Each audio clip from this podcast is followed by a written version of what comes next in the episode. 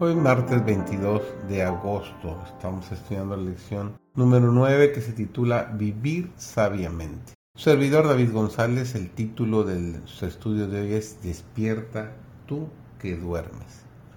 Muchos se engañan con respecto a su verdadera condición ante Dios.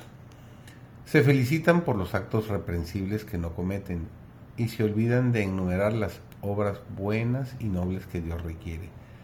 Pero ellos descuidan de hacer no basta que sean árboles en el huerto del Señor.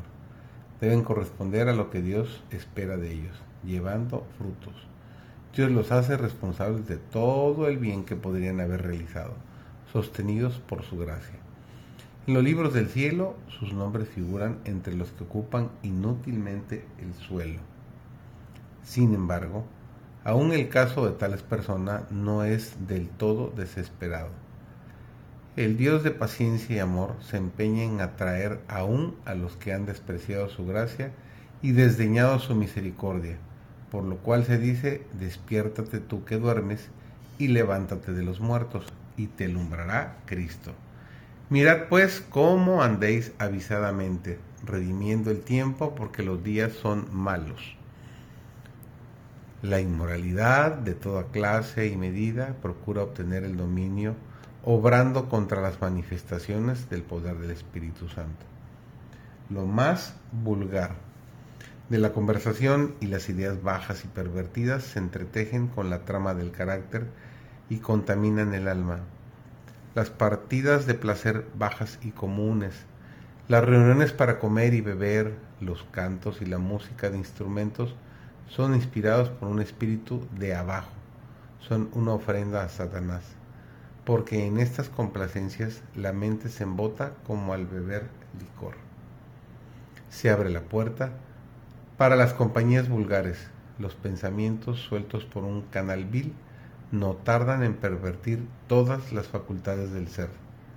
Todas estas cosas tienen su efecto sobre el carácter. Cuando estamos unidos con Cristo, tenemos la mente de Cristo. La pureza y el amor brillan en el carácter la humildad y la verdad rigen la vida. La misma expresión del rostro es cambiada.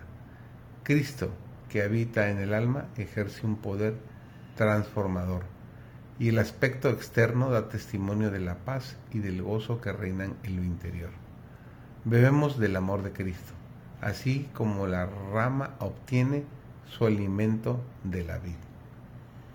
Si estamos injertados en Cristo, si fibra tras fibra hemos sido unidos con la vid viviente, daremos evidencias de ese hecho dando ricos racimos de fruto viviente.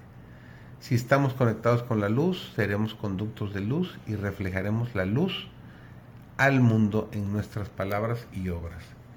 Los que son verdaderamente cristianos están unidos con la cadena de amor que une a la tierra con el cielo, que une al hombre finito con el Dios infinito.